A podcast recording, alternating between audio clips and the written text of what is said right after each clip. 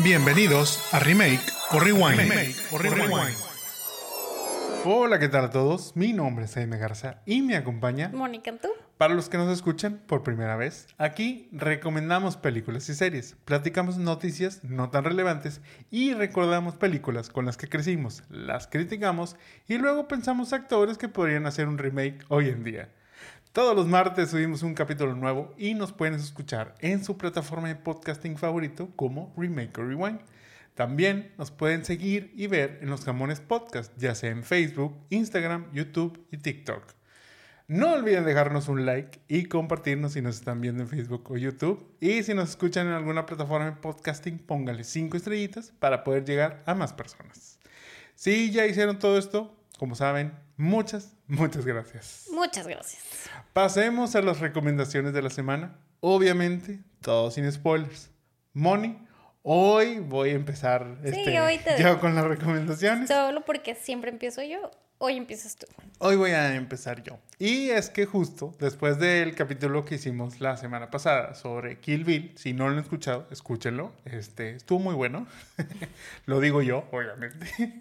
bueno, pues uno de nuestros este, escuchas ahí, no voy a decir fans, pero pues de la gente que nos escucha, este, me recomendó esta serie de Netflix. Samurai de los Ojos Azules o Blue Eye Samurai. Esta es una serie animada la cual nos cuenta la historia de un samurái quien se encuentra en su camino de venganza contra cuatro hombres blancos, uno de los cuales es su padre, el cual permaneció ilegalmente en el antiguo Japón cuando dicho país cerró sus fronteras durante el mandato de Tokugawa. La serie fue creada por Michael Green, quien ha escrito en series como Everwood, Heroes y las películas de Logan y Blade Runner 2049. Como ustedes saben, este, a mí sí me gustan estas series animadas. Sí, no, por eso no se la recomendaron a ella, me la recomendaron a mí. A mí sí me gustan, les digo, estas series animadas y sobre todo, bueno, las que están bien hechas. Y esta cumple muy bien con la regla. La historia es bastante buena, bastante interesante. Cuenta con varios personajes que durante la serie van madurando, haciendo que todos los elementos pues te vayan atrapando capítulo tras capítulo. Obviamente todo gira en torno a este samurái de los ojos azules, pero pues lo que va pasando también alrededor del personaje pues es estos, estos personajes que, que lo ayudan en su, en su, pues en su misión, digamos, de, venganza y todo esto, y que incluso también lo, lo van haciendo crecer. Eh, una vez más, eh, aunque esta es una serie animada, no es para niños. Ojo, no es para niños. Vaya, si a veces les digo que no son, o sea, esta es 100% dirigida al público adulto. Este, tiene bastante violencia, tiene sangre y tiene otras situaciones que no son para niños. Este, ellos deberían estar viendo Paw Patrol o algo así, no este, Blue Eye Samurai. Además, bueno, también cuenta con grandes voces de, este, pues de actores para estos personajes, como es Randall Park, este, George Takei, Kenneth Branagh, eh, Maya Erskine y otros ahí que no voy a revelar. Se los recomiendo mucho, la verdad. Salió ya desde noviembre este, en Netflix, pero también luego siento que el catálogo de, de cosas animadas en Netflix como que no brilla tanto como Luego nos ponen ahí las películas de Kevin Hart que son malísimas. este, y pues no, como que no le dan foco a este, a este tipo de series que la verdad es que valen, valen bastante la pena.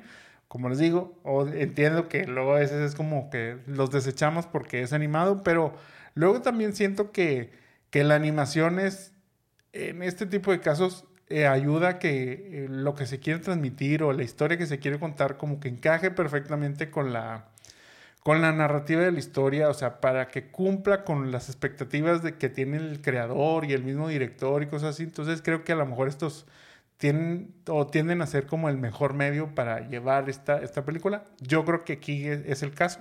Ojalá le puedan dar este, una oportunidad. Creo que no, no se van a arrepentir. Tiene 100% de calificación en Rotten Tomatoes.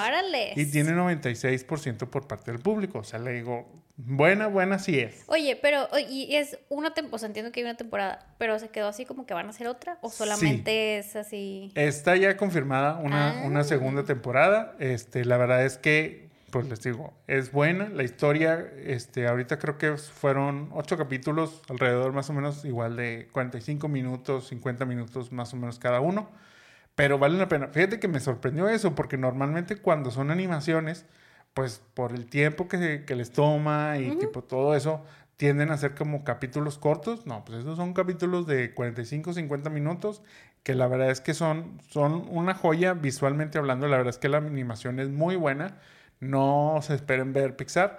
Este, pero no, no, la verdad es que creo que, que todo está muy bien animado. O sea, incluso los movimientos, incluso, bueno, toda la cuestión de las peleas, toda la cuestión de... Eh, incluso o sea, hasta los movimientos de los ojos, o sea, son, son cosas que, que, o sea, son detallitos pequeños, pero que realmente luego es como que lo que va sumando. Digo, a veces aplaudimos mucho, o sea, lo digo jugando obviamente, pero a veces aplaudimos, mucho también lo que hace Pixar de animar hasta el bello más pequeño que tiene este, uno de los personajes, o sea, o la costura, o la textura y, y todo. Y yo creo que aquí, o sea, en su estilo, como que este estilo, que la verdad obviamente te das cuenta que es como un estilo de animación oriental, aunque la producción es de Estados Unidos, o sea, no es, no es una, no es como tal, eh, ahora sí que lo que se diría no es un anime, porque lo que es anime es lo que viene de, de Japón. Eh, en este caso es como inspirado por el anime o anime inspired. Eh, entonces es, es, una producción de, de, Estados Unidos, pero la verdad es que, mir, o sea, siento que, que, les digo, vale mucho la pena. Y bueno, o sea, coincidía mucho con la temática esta de, de la venganza, este, con Kill Bill y pues todo ese, ese camino a encontrar esta, esta persona, que en este caso no es Bill, sino es este, el papá aquí.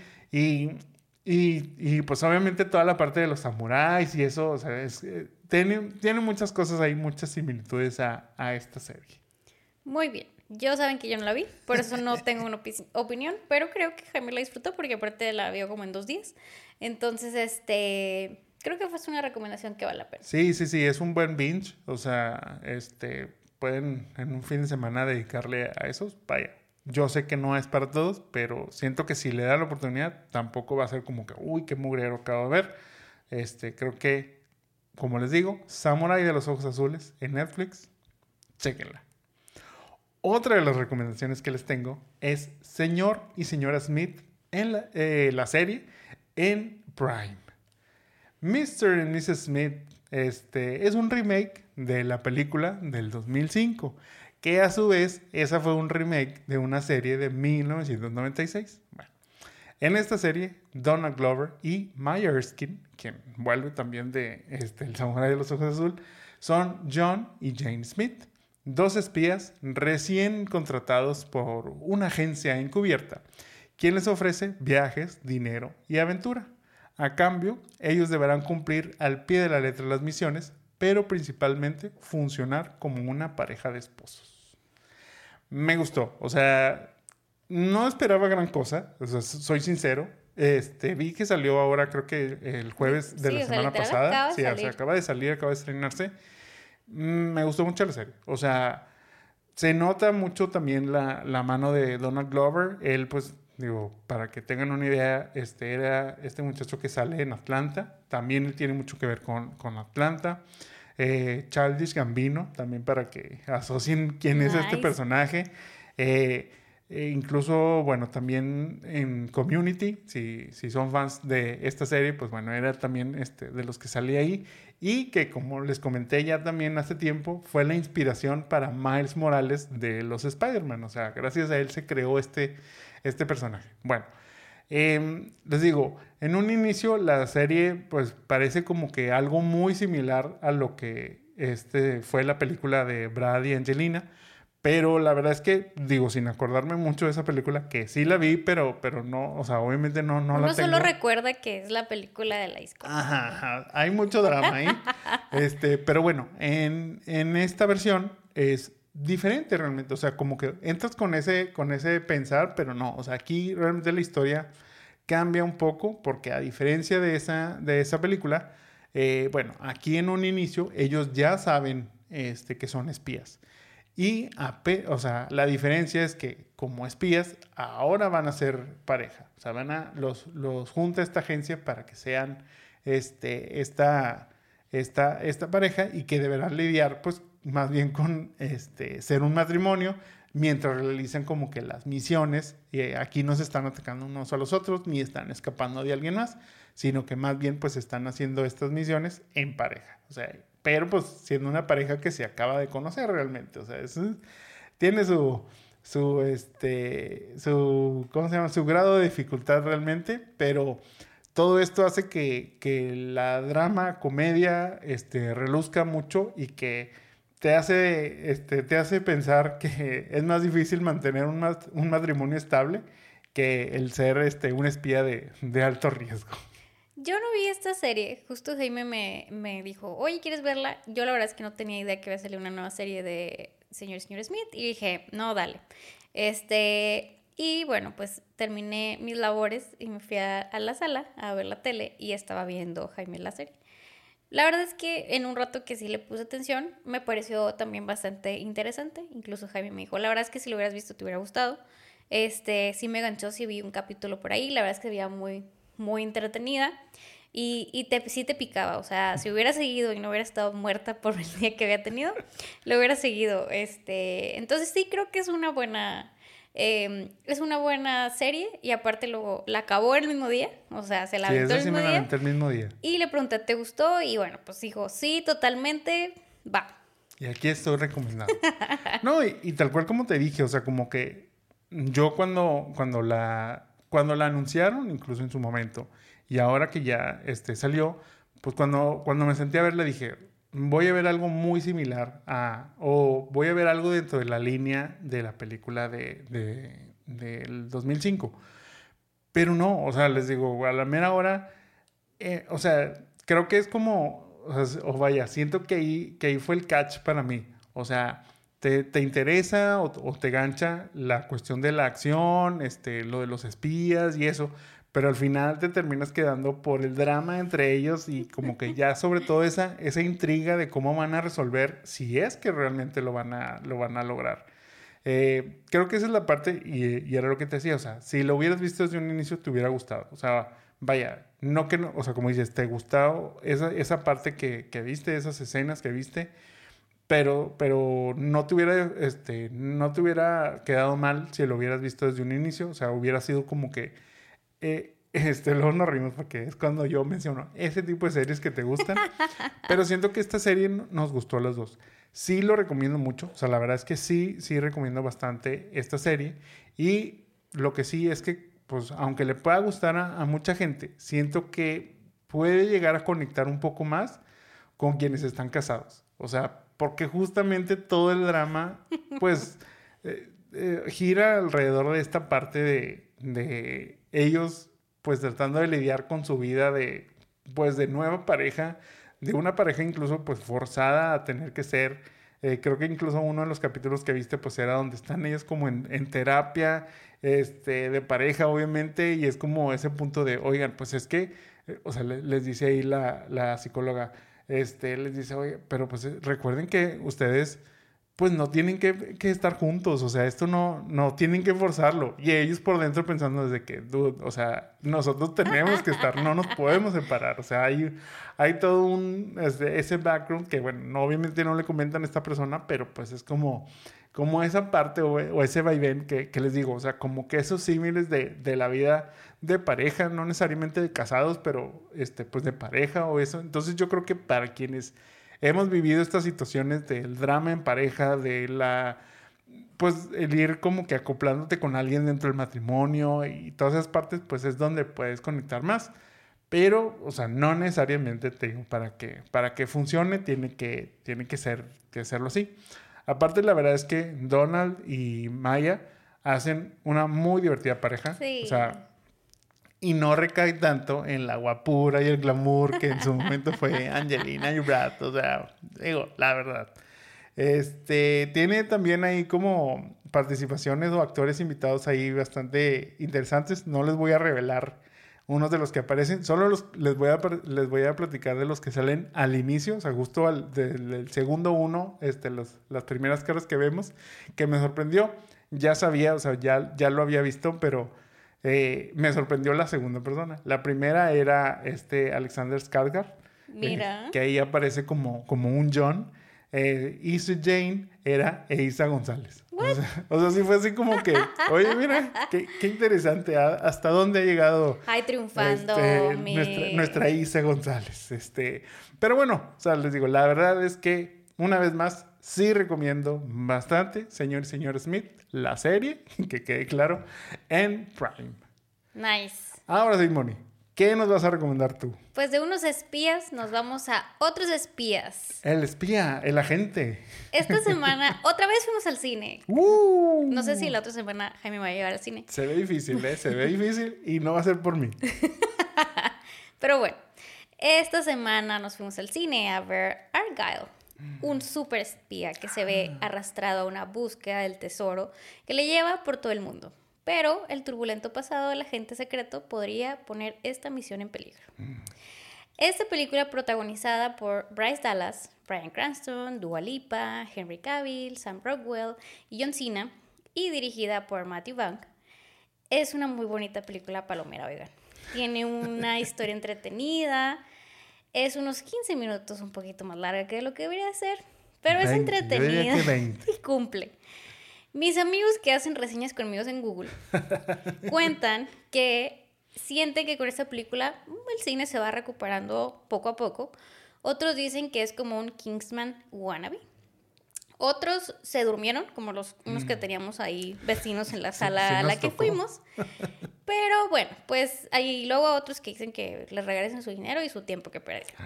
Pero bueno, creo que realmente son esas apuestas del cine. Creo que es algo diferente para verla. O sea, no sé si iría al cine a verla. La verdad, mejor véanla en un streaming, sinceramente.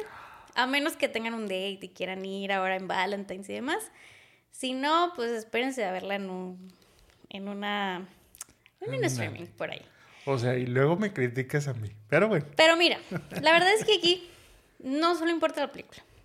Aquí no importa lo que opinamos tú, yo, mis amigos de Google ¿cómo? o todo esto. Aquí lo que importa es realmente todas las teorías que dicen que este libro pudo haber sido escrito por mi Taylor Swift. Yo creo que esa fue la mejor publicidad que esta película pudo haber Totalmente. tenido. O sea, y realmente luego creo que, este, como en toda esa, esa, digo, o sea, genio, genio, el que se le haya ocurrido hacer ese marketing, eh, todo este misterio que hay también detrás de, de esta, pues de esta supuesta libro, novela de, de Argyle, o sea, en la cual, bueno, se basa esta, esta película y que se dice ahí, ya, ya te lo había mencionado también la vez pasada, que hay como que esas teorías de que si, si el autor es este, J.K. Rowling usando un, un este, seudónimo, en este caso si es, es Taylor Swift, y hay muchas teorías, muchas teorías rondando el internet. Las teorías o sea, se desataron desde previamente que se estrenara la película. Las, los Swifties se pusieron a buscar easter eggs hasta por debajo de las piedras. Y los encuentran, o sea, es que... Pero ahorita les voy a contar unos. Y bueno, pues el eh, Matthew dijo que él se había dado cuenta o había- se había enterado de esto por su hija, que su hija fue y le dijo que papá, dime la verdad, Taylor Swift hizo esta película. Y ella dijo que mi hijita no, pero bueno, o sea, también se rumora que Bryce sí sabe la verdad de esta escritura, pero no está autorizada para hablar. Pero bueno, te voy a platicar unas de las pistas por las que dicen que Taylor está detrás de este libro. Ellie Conway no tiene cara, o sea, no existe, es un, se rumora que es un seudónimo y pues bueno, Taylor ha sido vista en su gira con unas hoodies que dice Conway aquí. Digo, le pudo haber gustado, pero bueno. La novela, se rumora, se escribió solamente hace un mes y es el libro, se supone, más vendido últimamente. Y pues justo un mes después estrenó la película y tiene un super cast y de la nada empezó así y bueno, pues él como que ya mencioné que sale Henry Cavill y Dua Lipa y todos estos, bueno. Al final del video de All Too Well aparece una escritora pelirroja justo como Ellie Conway o Bryce Dallas o yo, pudo haber sido yo también. yo también puedo ser Ellie Conway, fíjate.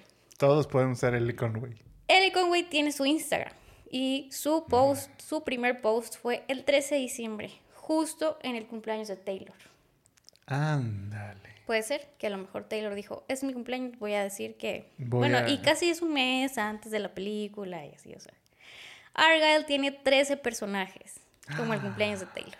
Como el número favorito de Taylor. Alfie, el gato de Ellie en la película, es la misma raza que las gatitas de Taylor. Y luego, bueno, pues empezaron a sacar que si Taylor tiene una mochila igual, donde transporta las gatitas, igual que la de Ellie y así.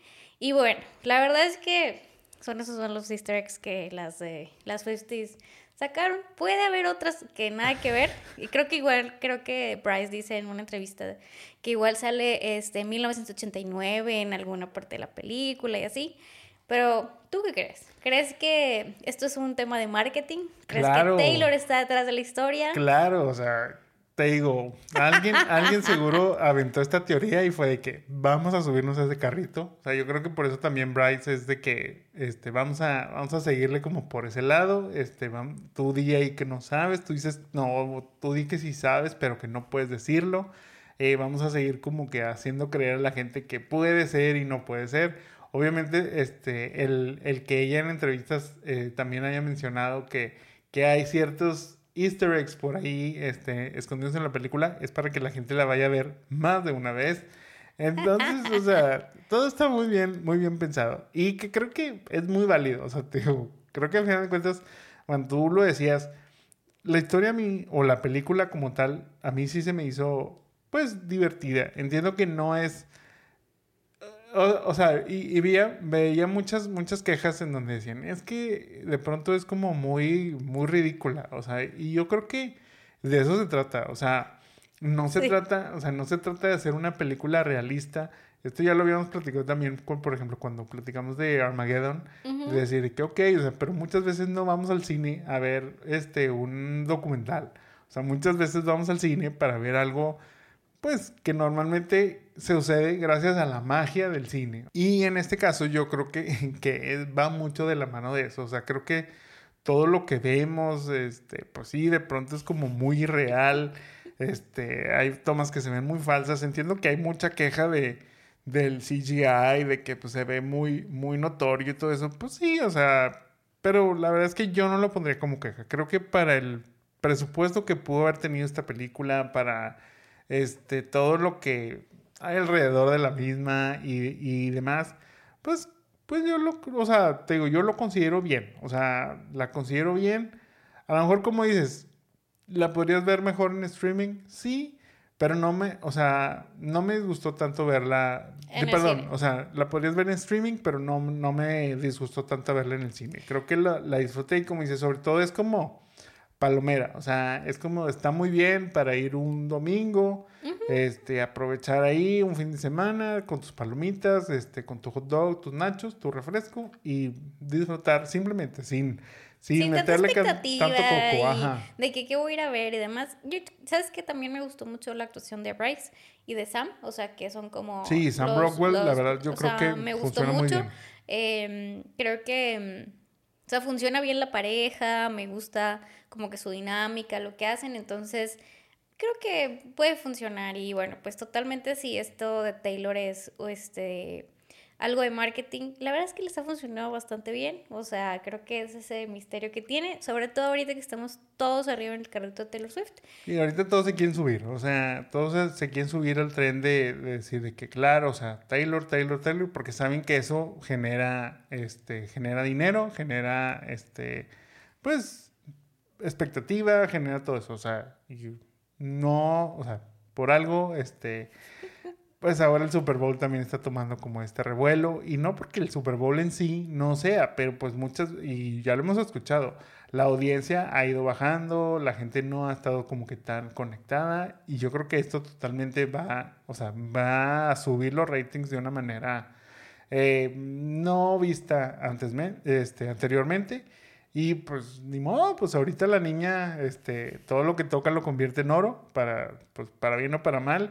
Digo, incluso ya también hasta vimos, ya ves la, la embajada, güey, el, este, la embajada de Japón, ahora con el vuelo, no sé si fue la embajada o el gobierno de Japón como tal, dijo pero... que no se nos preocupáramos, que Taylor va a salir a... Sí, pero, o sea, imagínate el coco que le echaron a eso de, para meter palabras de las canciones y, o sea también, o sea, ellos saben lo que están haciendo, o sea, hay un todo este marketing detrás de, detrás de, pues, capitalizar eh, por fuera a lo mejor también lo que, lo que Taylor está haciendo y no necesariamente solo Taylor capitaliza este, al respecto.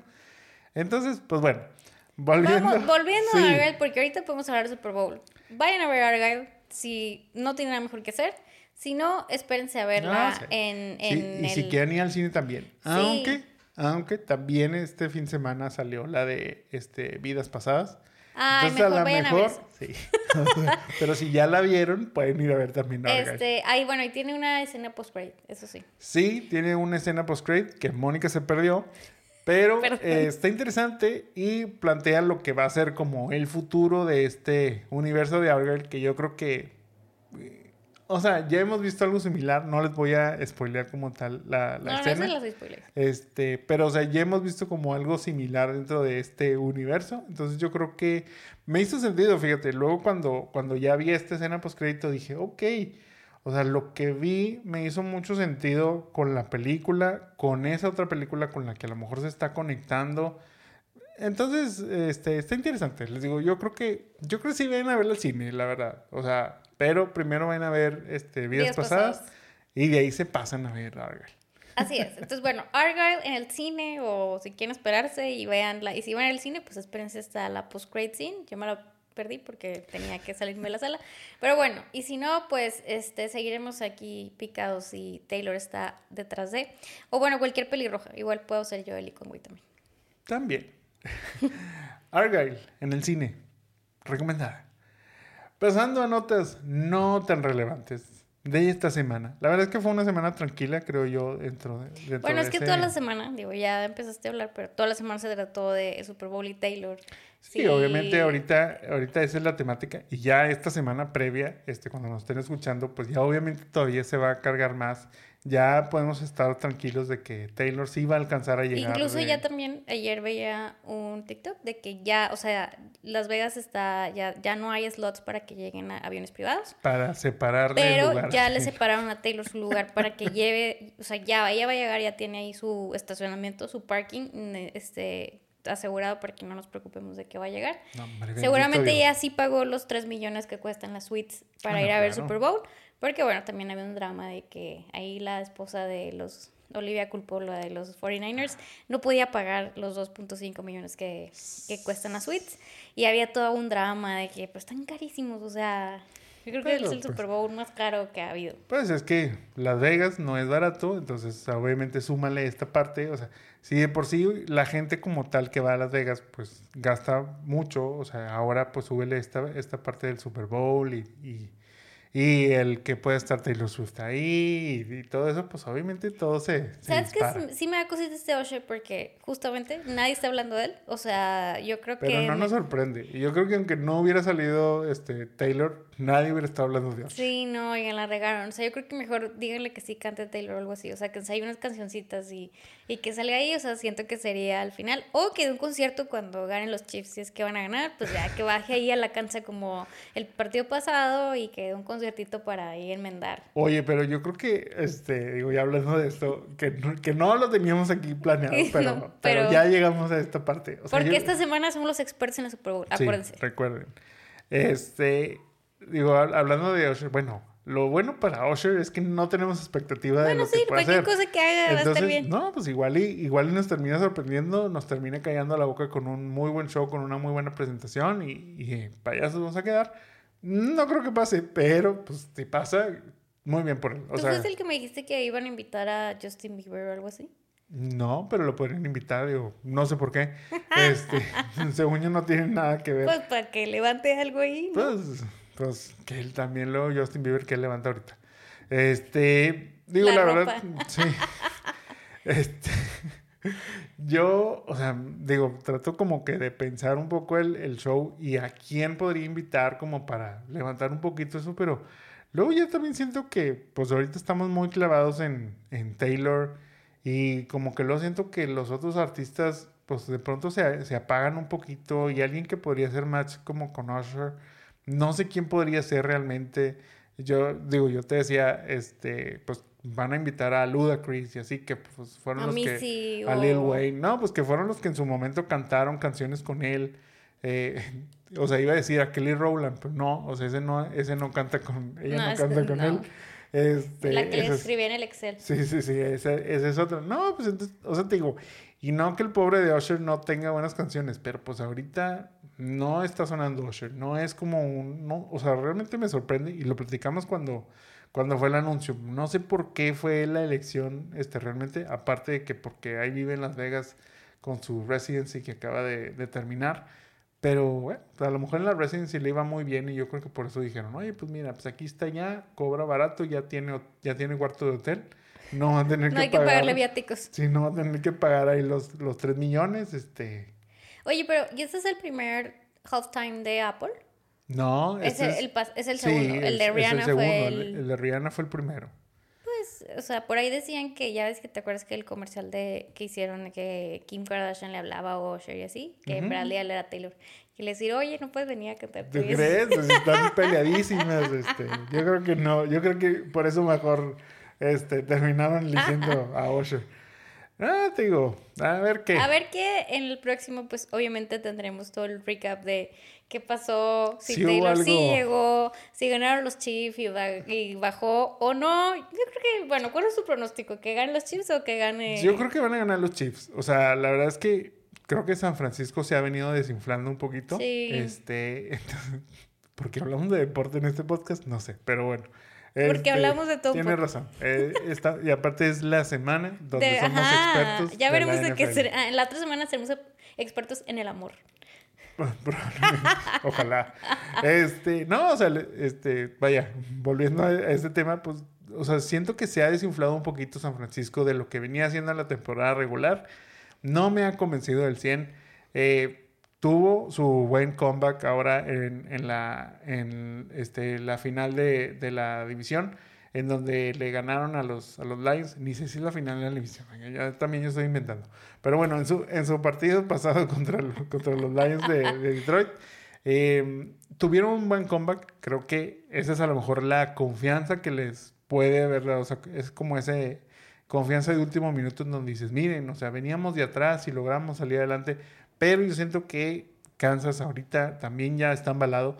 Incluso, o sea, digo, no sé si recuerdas, pero Kansas venía como que a la baja en la temporada y vino a la alza en esta postemporada. Entonces es como... Yo, este, como saben, los Cowboys y los 49ers son como los archienemigos. Tenemos Están varios, peleados. Tenemos varios archienemigos, oigan, pero los San Francisco siempre nos eliminan.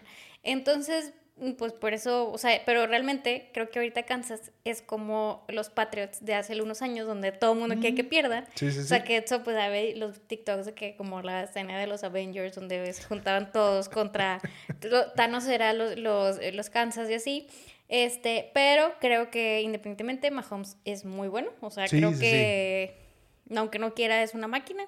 Y bueno, pues ya sería como una temporada perfecta para la NFL, donde inició con Taylor y terminaría con Taylor en la cancha, celebrando con Kelsey, a ver si sobreviven después de esto. Y bueno, pues por ahí digo, ya para terminar este comentario deportivo, pues por ahí salieron que pues han ganado como 3 billones de dólares la NFL ahora que Taylor está, que también incluso empiezan ya a tener como más presencia las mujeres y demás.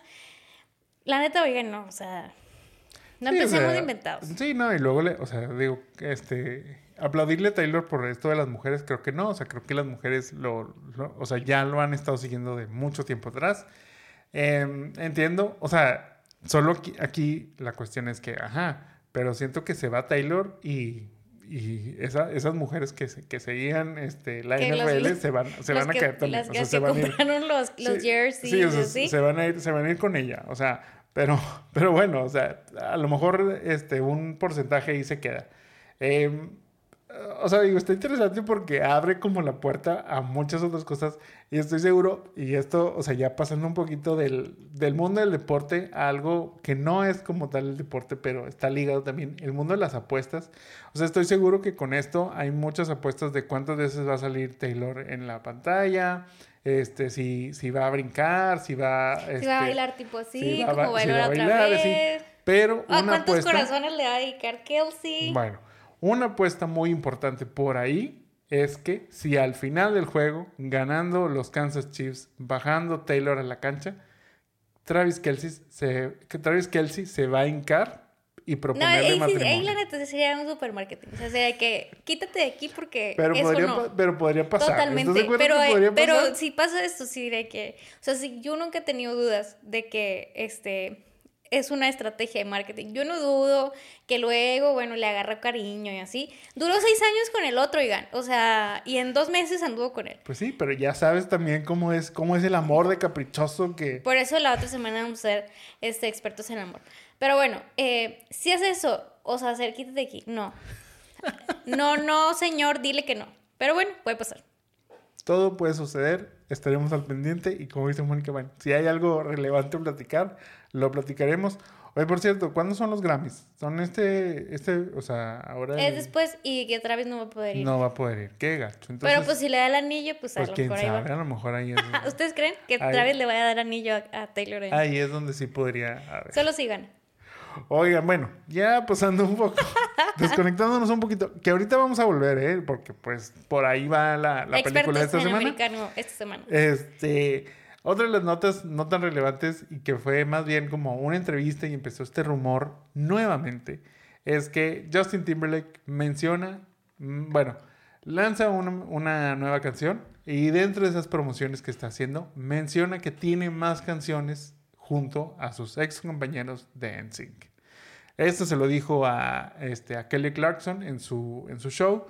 Y este, pues les digo, como tal está haciendo una promoción a su nuevo sencillo Selfish, que va a ser parte de su nuevo disco Everything I Thought I Was. ¿Le creemos? ¿Es puro gancho?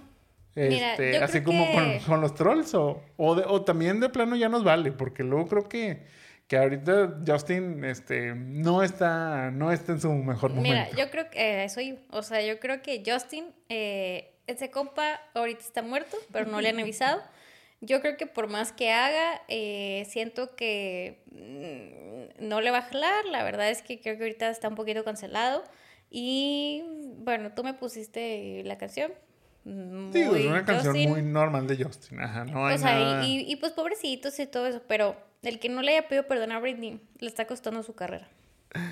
Yo digo, sobre todo me, me da risa y como dices, pues sí, o sea, no está viviendo el mejor momento de su carrera. No sé si este es el momento para sacar una nueva canción. Eh, pero sí se está valiendo mucho del truco de... Este, Pero siento que ya ni siquiera eso le funciona. No, o sea, no le está jalando. Ya ni siquiera juntarse con sus amiguitos le funciona. No le está jalando. Ahora, este, sería también muy iluso creer que este, viene una gira con NSYNC cuando pues está promocionando un nuevo disco con el cual seguramente se va a ir este, de gira como solista. Entonces, pues digo ahí yo, o sea, Justin te entiendo, este, pero pues la verdad, chavo, ahorita, este, pues mejor síguele ahí con, con Jessica. Este, Cuida a los niños y ya, y deja Ah. que Jessica produzca Sí, películas sí, y demás. chido con la familia. Este, no, pues igual él puede actuar. O sea, hace poquito salió ahí en una, en una serie ahí de, de Apple TV. Eh, o sea, Mientras no le pide perdón a Britney, no, su carrera no despega. no, pero a la gente se le olvidan esas cosas. O sea, pero pues que se espere un ratito más. O sea, yo creo que yo sí. digo, el, el libro acaba de salir hace no más de, ¿no? sí, o sea, no más de un año. Entonces, este, pues, dale chance, chavo. O sea, la te digo, yo creo que, que cuando hizo primero esto, pues quiso como que opacar un poquito el libro de, de Britney. Ahora lo vuelve a mencionar, pues, para, para como que reavivar esa esperanza, pero yo siento que, que no, o sea, yo siento que ni va a suceder, al menos no ahorita, no hay algo así realmente concreto con estos chavos. Este, y te digo, siento que, que ahorita la gente no, no está realmente muy receptiva este, ante, ante esa situación. No, Otra de las cosas que sucedieron esta semana fue el lanzamiento del tráiler de la segunda temporada de Squid Games. Los Juegos del Calamar ya anuncian, bueno, ya sacan su primer trailer, ya la serie estaba anunciada, se va a estrenar este año, yo creo que por, por ahí del verano, eh, pero no habíamos visto un tráiler como tal. Ya vimos ahorita un tráiler, ¿tú lo viste? solo vi el que habla por teléfono este muchacho. ¿Ese es el trailer? Sí, sí, sí. Bueno, o sea, hay obviamente más, más escenas. No sé, o sea, digo, yo la verdad lo vi, pero me tocó verlo en coreano. Entonces, no, no le entendí. No, no, o sea, solo porque ese fue el que me pusieron, pero la verdad es que no, no le entendí nada. Pero bueno, más o menos ahí de lo que, de lo que veía. Como que entiendo que va a tratar un poquito del origen también del que ahora va a dirigir los juegos, o bueno, del que es el director de los juegos. Ya ves que, que bueno, el viejito. El player number one. Spoiler alert, este, para, para los que no, no vieron la temporada. Pero bueno, el viejito es el mastermind detrás de, de todo esto. Pero pues ahí había alguien de la máscara que, que, era el que manejaba todo esto. Bueno, se supone que este de la máscara vamos a ver como que el origen o bueno, ahora cómo va. Eh, bueno, su origen principalmente y luego cómo va él este, continuando estos, estos juegos. Porque también, como lo vimos en la misma serie, al final ya ves que están en una sala en donde hay otros personajes ahí también viendo los juegos y que son, pues digamos, parte de los que ponen la lana para que suceda toda esta, todas estas dinámicas y estos juegos muy bonitos y muy sanos para su entretenimiento. Entonces, la, como tal, los juegos del calamar van a continuar, o sea, siguen, aún y que ya falleció este, el, el viejito aquí este.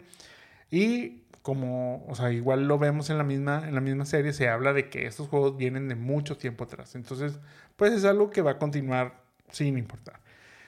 Te digo, viene la historia de este personaje. Me parece que se están haciendo como unos nuevos juegos, porque al final, bueno, de la, de la, este, de la temporada, el, el ganador eh, se roba, le quita la tarjeta a alguien más. O sea, porque ve que, es que, lo, que está el, organizador está repartiendo la tarjeta, bueno, se lo quita alguien más. Entonces a lo mejor va a volver a entrar este, a, los juegos y desde ahí adentro pues él va a intentar como que destruir esta, esta organización. La verdad es que pues no sé, no, no sé qué esperar de esta segunda temporada. Como te lo platiqué cuando hablábamos del, del reality, como que se pierde el charm de, eso primero que ya vimos, no hay sorpresa, entonces no sé qué sorpresas puede haber para, para esta segunda temporada. Entiendo que, bueno, no va a centrarse 100% en, en los juegos, va a centrarse a lo mejor como que te digo, en estos organizadores y cómo va este, pues el ganador, el ganador de los juegos pasados, cómo va sorteando estos nuevos, estos nuevos retos para poder llegar a destruir toda esta organización realmente. Yo creo que o sea, bueno, la verdad es que lo que pienso, te digo, yo vi como dos segundos del tráiler, supongo que no era el tráiler que debía haber visto. No era el tráiler completo. No, es que este sí, empieza así, pero este, yo creo que yo creo que ese fue un, teaser que sacaron y yo luego vi como que otra parte de... Yo creo, solo vi a muy guapo mi amigo con su pelo cherry red. Em, él también puede ser esta... Ellie Conway. No, porque es que él lo tiene como rosa y los pelirrojos somos más naranjas. Eh, yo creo que lo que realmente espero, o sea, digo, como no vi el trailer completo, no puedo opinar, pero siempre creo que los coreanos pueden eh, sorprendernos. O sea, creo que tienen mucha creatividad y tienen como estas series. Eso es lo que yo esperaría. Espero que así sea, porque pues bueno, la uno fue bastante sangrienta, pero bastante ¿eh? catchy. de lo mismo. O sea, bueno, fue catchy y, y demás. Y me picó y todo, entonces yo espero que los coreanos sorprendan. Muy bien. Pues entonces, chequen el trailer para que. Completo. Este, no voy a ser nomás el que habla. No se queden nada más con el del teléfono.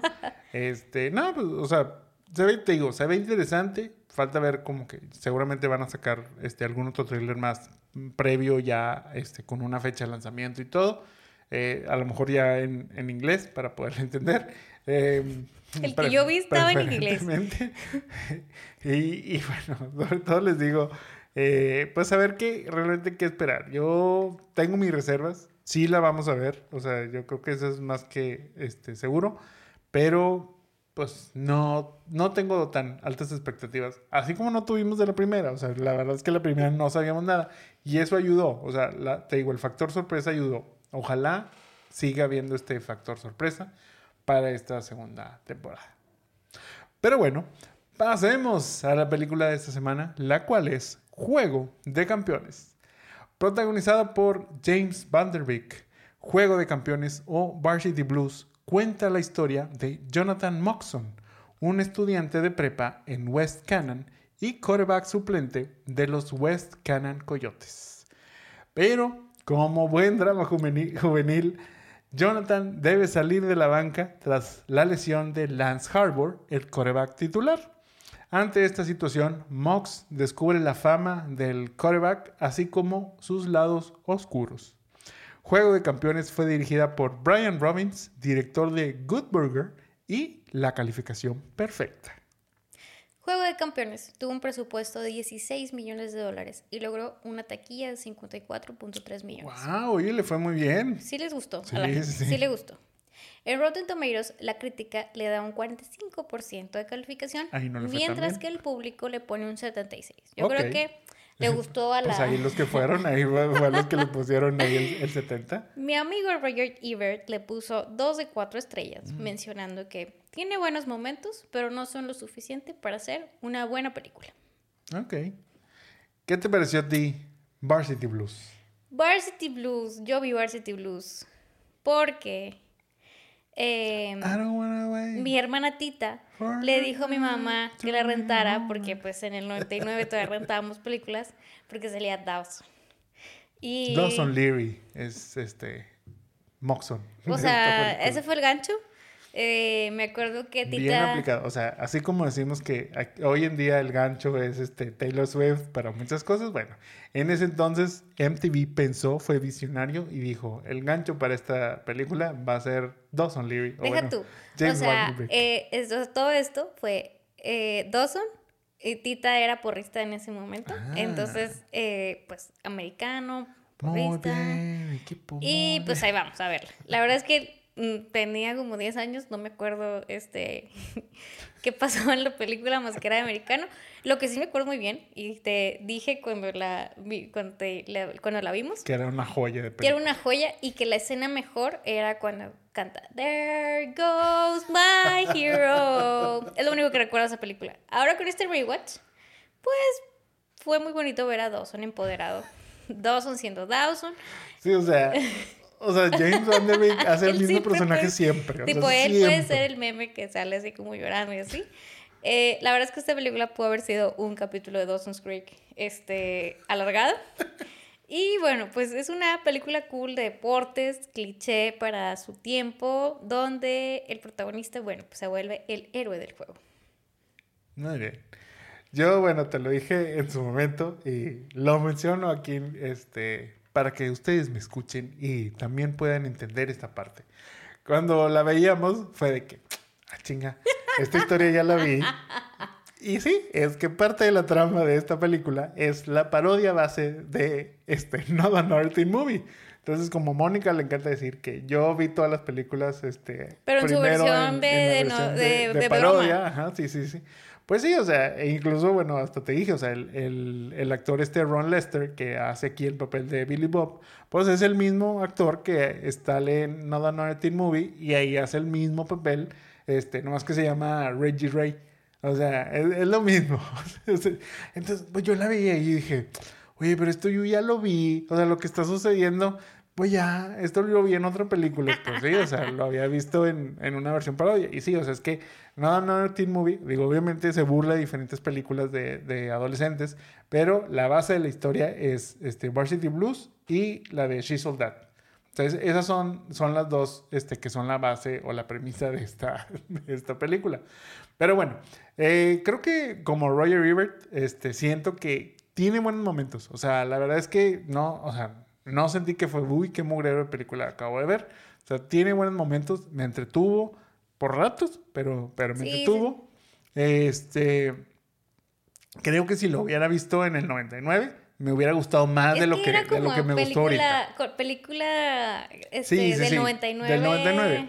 Es que, bueno, justamente, o sea, siento que, eh, digo, hablando ya de, de lo que es este, más como el detrás de eh, la, o sea, bueno, quien hace esta película, la parte productora o la parte de la producción, pues es MTV.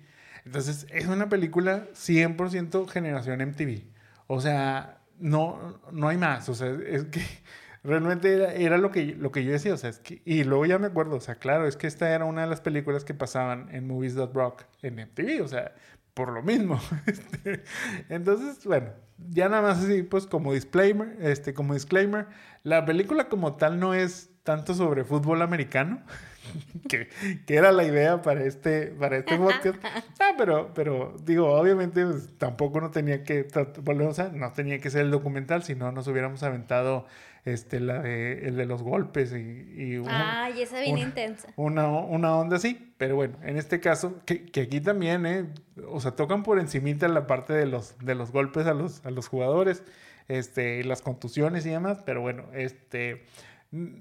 Hay mucho drama. O sea, yo siento que más bien este, el, Es una movie teenager drama. Sí, sí, sí. pero en vez de que sea así como, este, no sé, de de la universidad es de juego de americano. Sí, obviamente de la parte preparatoriana, digamos, este, previo a que muchos de estos pues buscan este, seguir en college y ir a un este, a una universidad muy importante, pero pues al ser becados por, por la parte de, del, del, americano, que eso es muy de Estados Unidos. O sea, siento que también pues, pues como que tuvo mucho que ver, o sea, pero, pero bueno, o sea, 100% este es un drama juvenil, como, como dices, y, pero también aplica que puede suceder en cualquier escenario, no nada más dentro del fútbol americano, sino en muchos otros este, ámbitos de, pues de esa vida sobre todo. O sea, creo que este, no es una película para adultos en el sentido de que, pues ya cuando ya, este, ahora sí que aquí aplica la inversa del señor y señor Smith, en donde pues ya, o sea, si ya estás casado y así y ves esta película es de que esta película no, no es para mí. Pero bueno, te digo, hablando ya un poco de la historia detrás eh, de esta película de Varsity Blues. Bueno, la película, como les digo, está producida por MTV y pues se nota. Es totalmente una película MTV en todos los sentidos, eh, empezando pues por el cast, que, que, ya mencionamos, digo, ahorita platicamos un poco más sobre quién más aparece en esta, en esta película, pero pues siendo Dawson este, la cara de, de, de este equipo y de esta, del póster y la película y todo, pues ya desde ahí sabes como que a qué va. Y sobre todo, creo que la temática o estas temáticas de desafiar a la autoridad, o sea, de ir en contra del status quo, de, este, pues en este caso, ir en contra de lo que tus papás te, te están este, mandando, o incluso en este caso, pues al, al entrenador, o sea, como que desafiar la mayor autoridad eso es muy generación MTV, eso es muy, este, somos bien rebeldes, eso es muy juvenil también, o sea.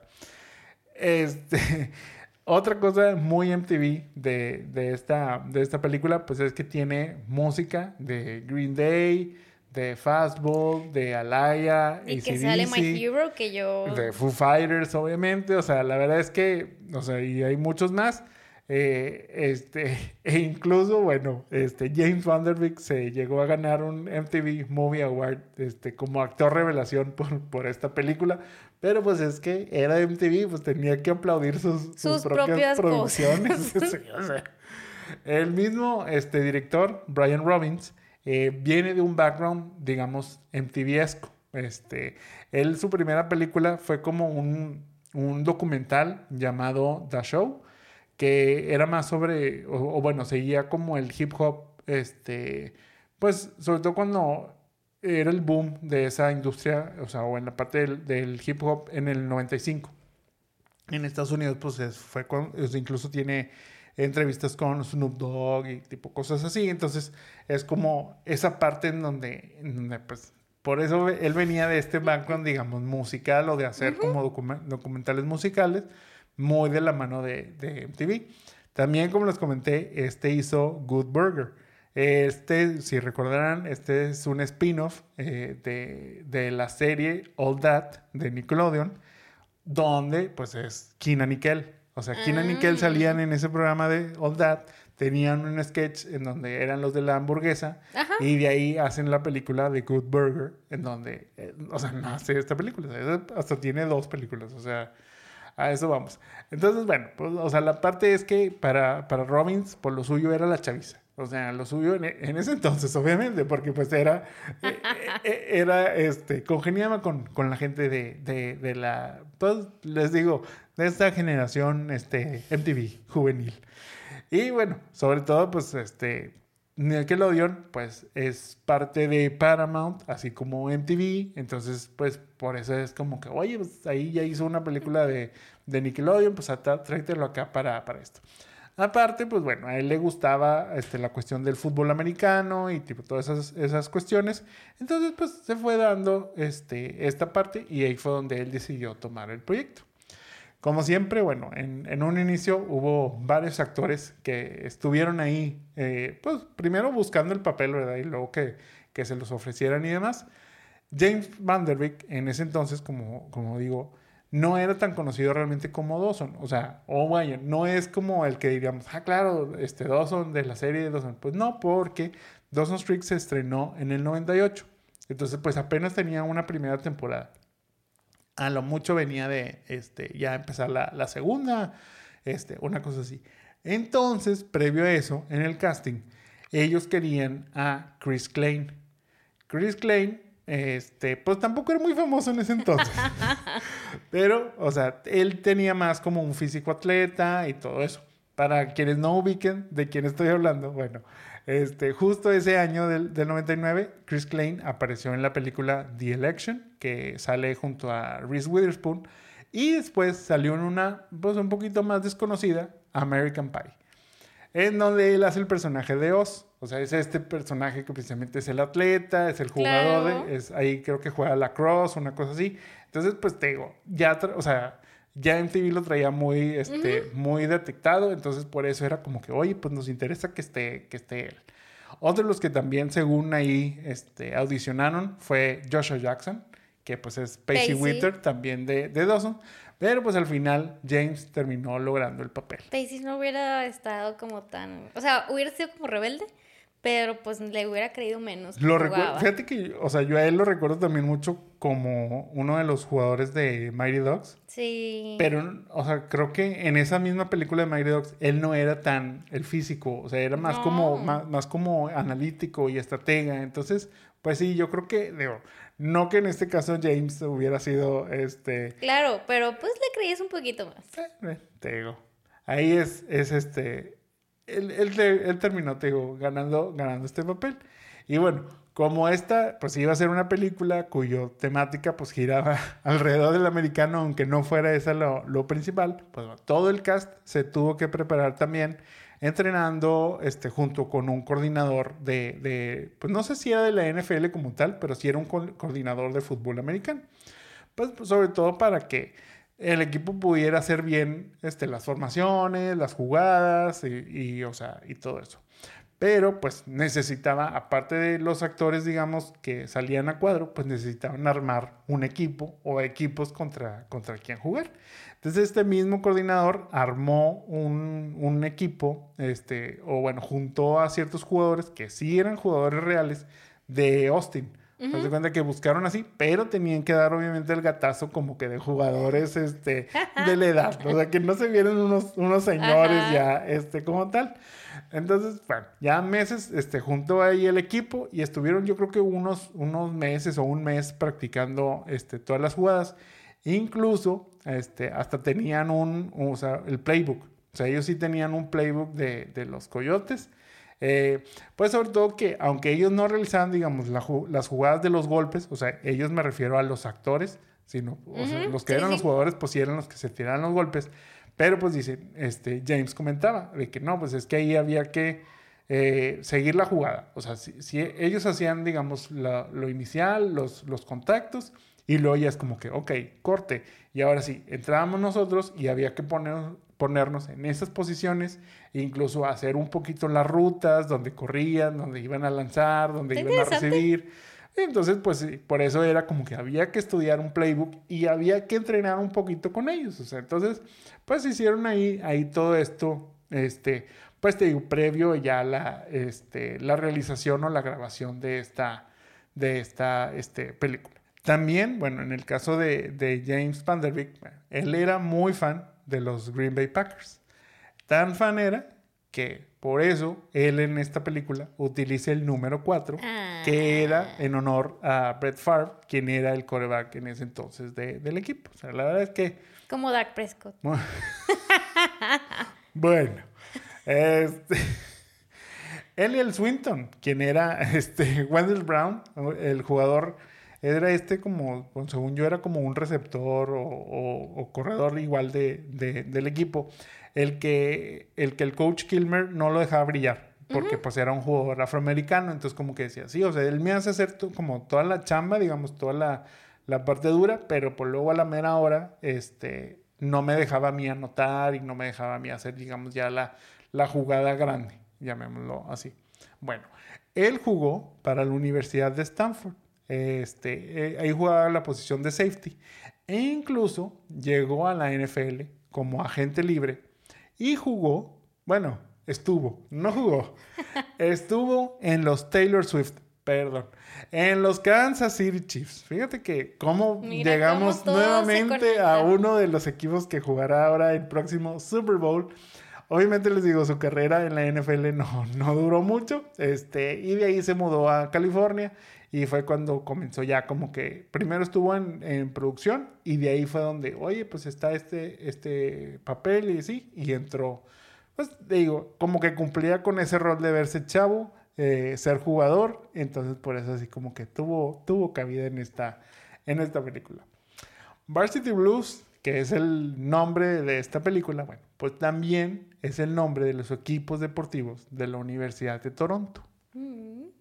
Por lo que los de Toronto se enojaron y demandaron a Paramount.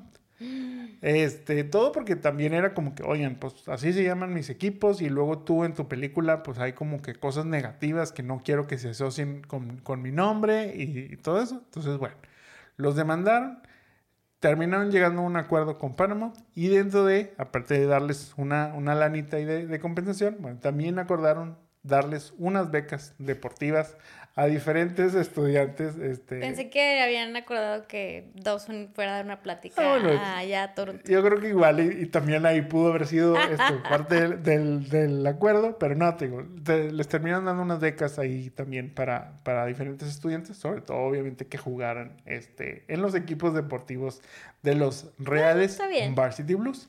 Pero también el nombre de Varsity Blues tomó más relevancia ahora en el 2019 que fue cuando surgió el escándalo en Estados Unidos con respecto al uso de influencias este, por parte de, pues, de padres famosos y, y, de dinero para que sus hijos entraran a diversas universidades top en Estados Unidos. Recordarás muy bien este, el caso, digo, una de las embarradas era esta este, Felicity Hoffman. También, digo, se me olvida el nombre, pero era la, la tía Becky de este Full House, que era la pareja, ah, la pareja del tío Jesse, o sea, entonces, pues, este Varsity Blues ha rondado este, en, diferentes, en diferentes ámbitos.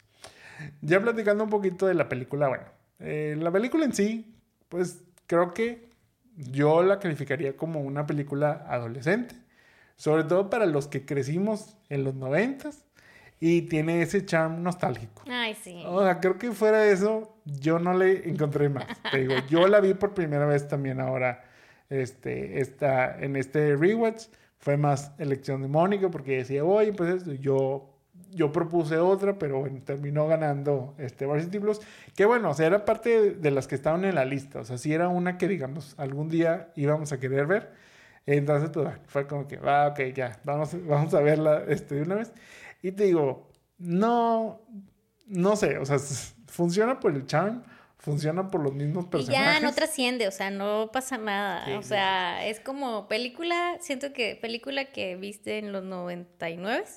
Este fue interesante, sale Dawson, tiene muy buen cast, por ahí supongo que nos vas a comentar algo por ahí. That's it, o sea, no pasa nada.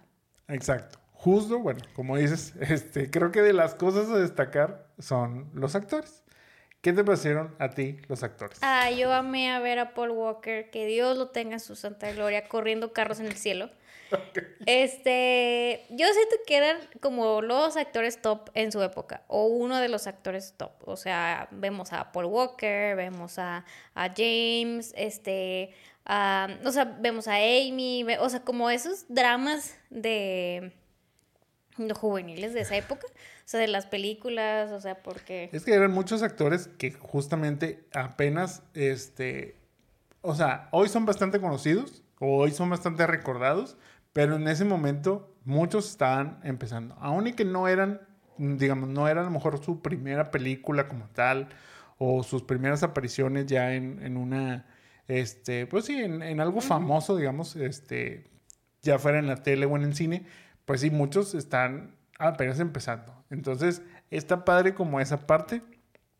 Obviamente, este, pues a unos les fue mejor que a otros, unos, este, destacaron un poquito más, unos yo creo que incluso hasta se perdieron, o sea, pero bueno, por ejemplo, en el caso de, de James Van Der Beek como, como Mox, este, pues él, él es más como, o sea, sí está en el equipo porque su papá como que lo, lo empuja a eso, pero él le importa, o sea, él es digamos, él es listo, o sea, él es inteligente. Entonces él más bien es como que le interesa el estudio y de ahí ganarse una beca en una escuela de prestigio y no tanto por el lado deportivo, sino por el lado este, académico. La verdad es que, o sea, obviamente mientras la veíamos y lo mencionamos ya ahorita, pues viéndolo, sobre todo, pues tantos años después, este, es imposible no, no ver a Dawson en este papel. Totalmente.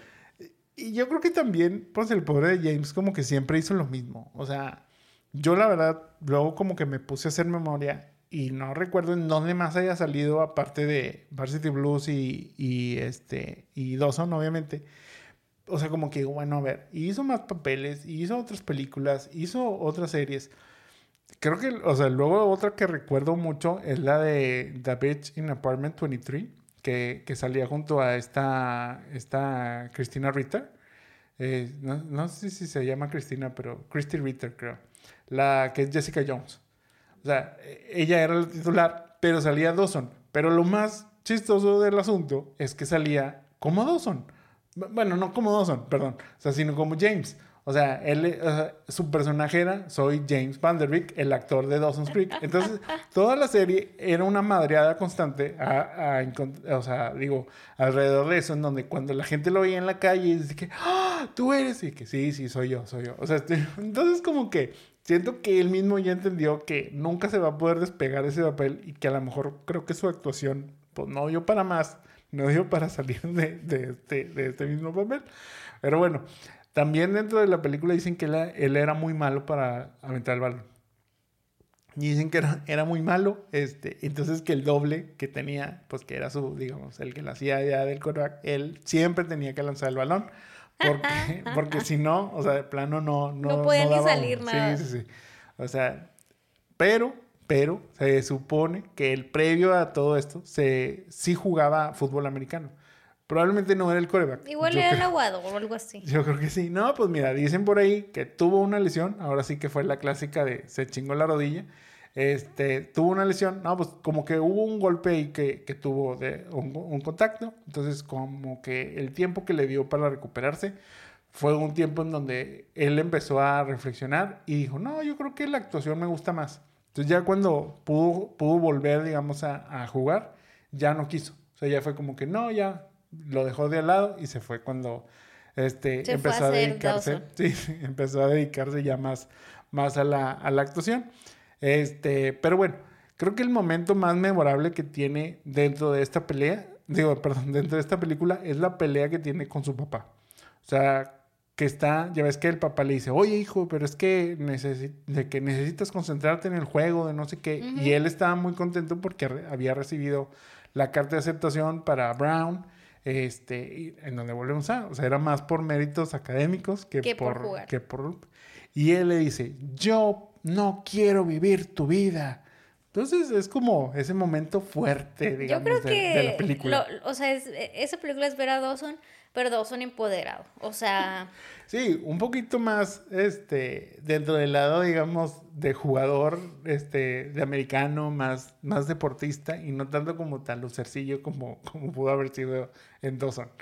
Em, también, o sea, por ejemplo, como que dentro de todo eso, pues él, él al principio, o sea, va teniendo como este cambio en donde, pues como él era el suplente, pues nadie le tiraba onda pero pues se vuelve ya como el, el, ahora sí el titular y es así como que muy popular, en la calle le regalan cosas, lo saludan, le, aplauden y Se le sube, se le sube. Pero fíjate que creo que se le sube un poquito, o sea, como que no llega a crecerse tanto como a lo mejor más clichémente pudiera haber sido, que eso es algo que me sorprende de esta película. O sea, yo y te lo dije, o sea, como que dije, ay, va a suceder esto, ay, va a suceder lo otro. Hubo cosas que me sorprendieron que no sucedieron. Pero bueno, John Boyd este, aparece como el coach Kilmer, quien es este, pues el entrenador ya de, de estos, de estos coyotes. ¿Crees que fue un, un, buen villano dentro de esta película? Yo creo que sí, pero es como que ese cliché de ese coach eh, de equipo de alto rendimiento que tiene que ser duro para que para forjarlos y ganar juegos y demás. Ya ves que hasta una estatua tenía. Eh, o sea, es un buen villano porque cae mal, o sea, y, y, demás, y la gente no lo quiere.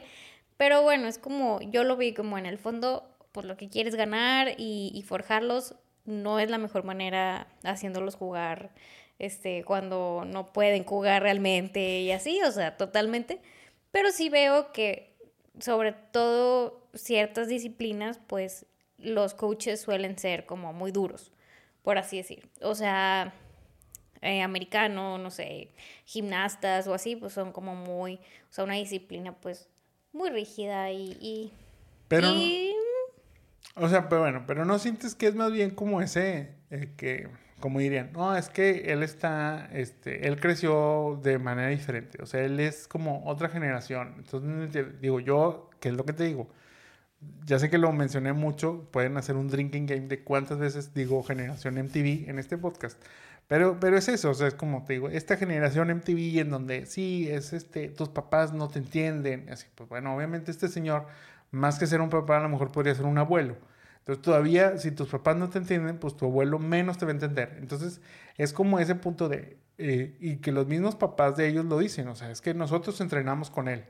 Y nosotros sabemos que él va a forjar la disciplina y va y está bien lo que está haciendo, pero es luego este conflicto con esta nueva generación eh, de decir, no, no, así no son las cosas y, y, eso no es lo que nos interesa. Por eso es como que la parte del el, este, de Mox diciendo, yo no quiero tener tu vida, y luego pues ya teniendo esta discusión luego también con el, con el mismo entrenador, cuando el entrenador quiere hacer las cosas a su manera, este, imponerse sin importar, sin importar qué, y, y Mox diciendo, no, y si lo vas a hacer, no vamos a jugar, y todos esos líderes dicen, y que lo hacen, pues lo terminan haciendo renunciar, ¿verdad? Este, pero te digo, yo creo que va más de ese lado, ¿se entiendo? Vuelvo a Entiendo que esta película tiene muchos clichés. O sea, sigue mucho este, como que el, librito de cómo hacer estas cosas. Pero yo siento que también tiene que ver con eso. O sea, tiene que ver ese choque de, de, generación, digamos. Este... Que se daba mucho en la generación MTV. Exacto. O sea, por eso te digo, cumple, cumple 100% con todo esto. También tenemos la participación de Paul Walker como Lance. Mi Paul este, Walker. El coreback, él era el coreback estrella, el, el, Golden Boy, como este, lo podrían decir. Incluso hasta los papás tenían un cartel de él, un anuncio diciendo este, Lance Harbour, el coreback de los Coyotes y no sé qué. O sea, justo ese año, bueno, para Paul fue, fue su boom, este, porque, bueno, apareció en Varsity Blues.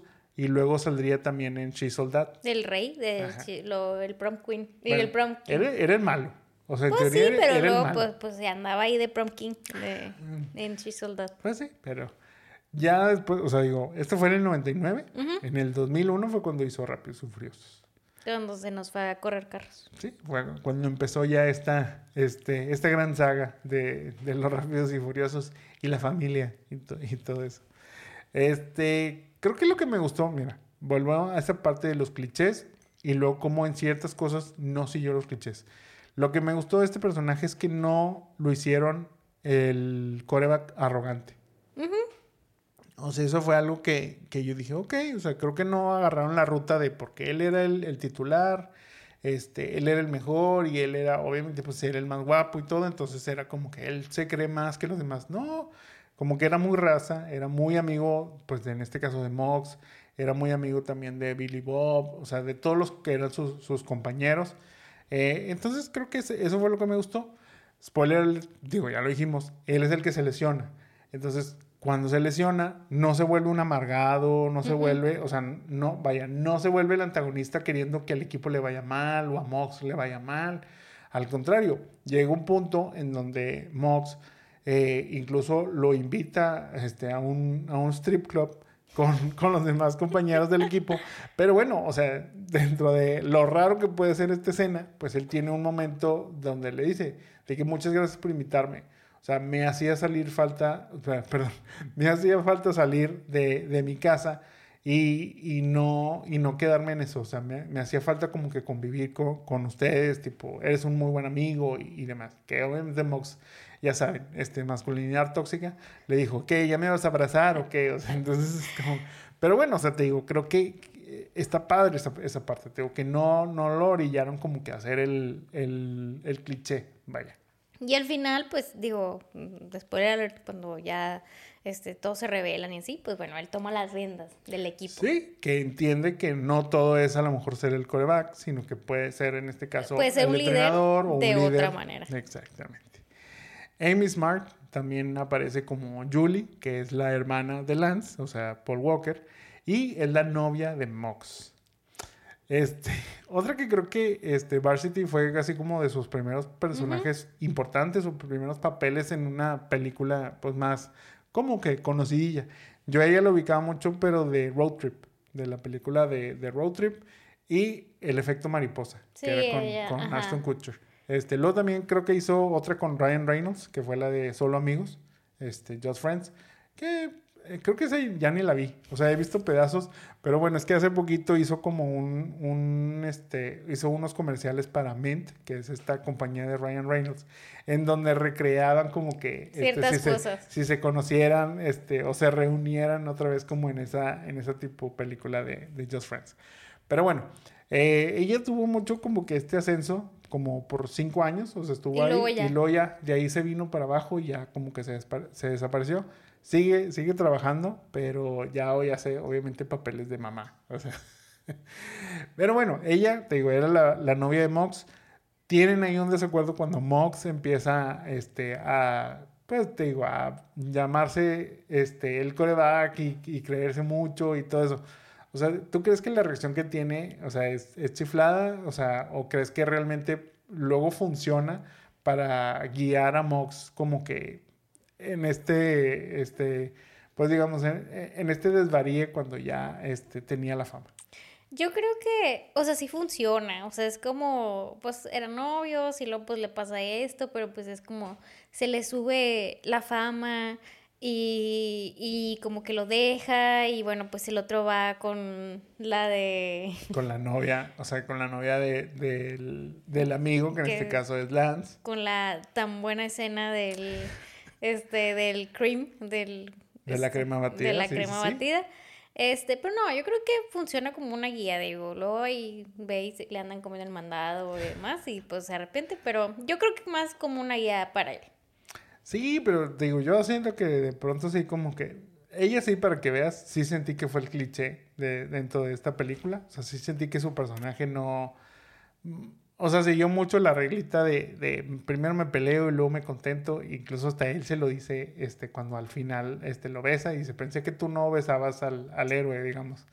Este, tipo, o algo así le, le dice. Entonces, como que siento que cumple con la, el- ella sí cumple con la regla. Creo que su personaje, dentro de todos estos, este, que a lo mejor podemos mencionar, como que los menos trascendentes, pero a la vez te digo, pues ella quiere como al final inspirar un poquito a Mox, este, de enfrentarse a- al coach principalmente y de ser como el líder, el héroe, este, que, que es, que es donde le canta la de There Goes My Hero. goes my hero. Y bueno, mencionabas también a Ali Larter o este, Darcy Sears. que Ella es- también siento que es la cliché de esa, este, muchacha guapa que va, ay, con el que... Mira, o sea, sí siento que pudo ser como muy cliché, pero creo que no, no lo fue. O sea, digo, yo creo, que- creo que al final hasta no lo fue, porque mira, aunque ella era la, la capitana de porristas y la novia del, del quarterback estrella, eh, que pues obviamente dice, uy, luego va y le tira la onda al Mox y, y todo eso, o sea, sí. Pero como que luego se logra redimir y como quiera ella, este, el mismo Mox lo menciona, o sea, dice, sí, o sea, pero ella no es tonta, o sea, ella es, ella es lista, o sea, ella, ella sí le va bien en la escuela, o sea, no es como este, no es como este Ese cliché, de, cliché de, de- de Don Blonde, de la porrista, eso. Entonces creo que como que se salva ahí como de, de algunas cosas y que más bien ella lo menciona, o sea, dice, pues es que yo no soy tonta, o sea, yo sé que, que, que a, o sea, que a Lance pues ya no se va a recuperar y yo lo que quiero es salir de aquí, o sea, lo que, lo que quiero es no quedarme. Que eso es muy común luego también en estas películas en donde están como en estos pueblitos y todos quieren salir del pueblito porque quedarse es estancarse o es vivir la vida de sus papás y todo eso. Entonces, bueno, este, lo mismo pasa aquí con, con estos. Eh, pero sí, como dices, su escena más icónica este, es el parársele a Mox con un bikini de, de crema batida. La verdad es que aquí fue este, otro momento de esos en donde no pude, o sea, que obviamente si, hubiera, o sea, si lo hubiera visto sin contexto, como quiera hubiera sido así como, o sea, no puedo tomar esto en serio. Pero no lo puedo tomar mucho menos en serio cuando yo esa escena la vi parodiada por Chris Evans en Not Another Teen Movie. Una vez más llega esta escena. Oye, pero es que te lo juro que cuando yo la vi en la, en la de Not Another Teen Movie, yo pensé, o sea, dije, ah, claro, esto fue, es una mafufada que se les ocurrió a ellos. O sea, es una exageración de, de ¿Y la cuando nada. la viste acá? Cuando vi, o sea, y, te- y te lo dije, o sea, cuando empezó como que a dar hints de que eso iba a suceder, fue que no, realmente va a pasar. o sea, y te le dije que no, no, no te lo creo. O sea, cuando sucedió fue que, ah, la madre, no lo veía venir. O sea, no lo veía venir, la verdad. Como random fact también, bueno, este, hablando de esto, si, si les interesa recrear la escena, bueno, para este, este, para esta escena en específico, usaron crema de afeitar. No era, no era crema batida, o sea, usaron crema de afeitar porque, ojo, la crema batida se derrite. Este, el calor del cuerpo hace que se derrita fácilmente, entonces, pues ahí sí lo, si lo van a hacer, este, pues nada más ahí para que, para que tengan, este, Ese facto en cuenta. Sí, sí, sí, o sea, tengan este, mucho en cuenta esa parte. Otro es este Ron Lester, que es este Billy Bob. Eh, según los agentes de, de Lester, eh, se, se quejaron eh, los agentes de, de este James porque les estaba robando protagonismo dentro de la, de la película. ¿Tú crees? What? Eso, es- eso es lo que Eso dicen. es lo único que voy a decir. Oye, ya cerrando esta parte, ¿sabes quién aparece en esta película? Jesse Plemons. Sí, oye. El ahora esposo de Kirsten Dunst y actor de Love and Death, este, también en Killers of the Flower Moon, aparece en esta película. Él es el hermanito de precisamente de Lance y No de, y de Julie Harbour. O sea, y sí sale. O sea, ya después vi y dije, claro, cuando están en la carne asada, ya ves que bueno, que están en, no es carne asada, sino están en la barbecue. Barbecue. Ajá, este, están en en este barbecue en donde empiezan a retar a Mox de lanzar el balón y así. Bueno, pues se de cuenta que sale Jesse Plemons gritándole, eres gallina, una cosa así. O sea, muy, muy, muy chistoso este, este origen también de, del actor. Pero bueno, pasemos ahora sí al remake cast de esta película. Para el personaje de Darcy Sears, como ya mencionamos, interpretado por Ali Larter, ¿a quién tienes tú? Yo tengo a Madeline Klein o a Whiskey de Knives Out. Ay, a whisky. Este. ah, ok. Digo, bueno, es que luego es esa contradicción de eh, cuántos años tienen.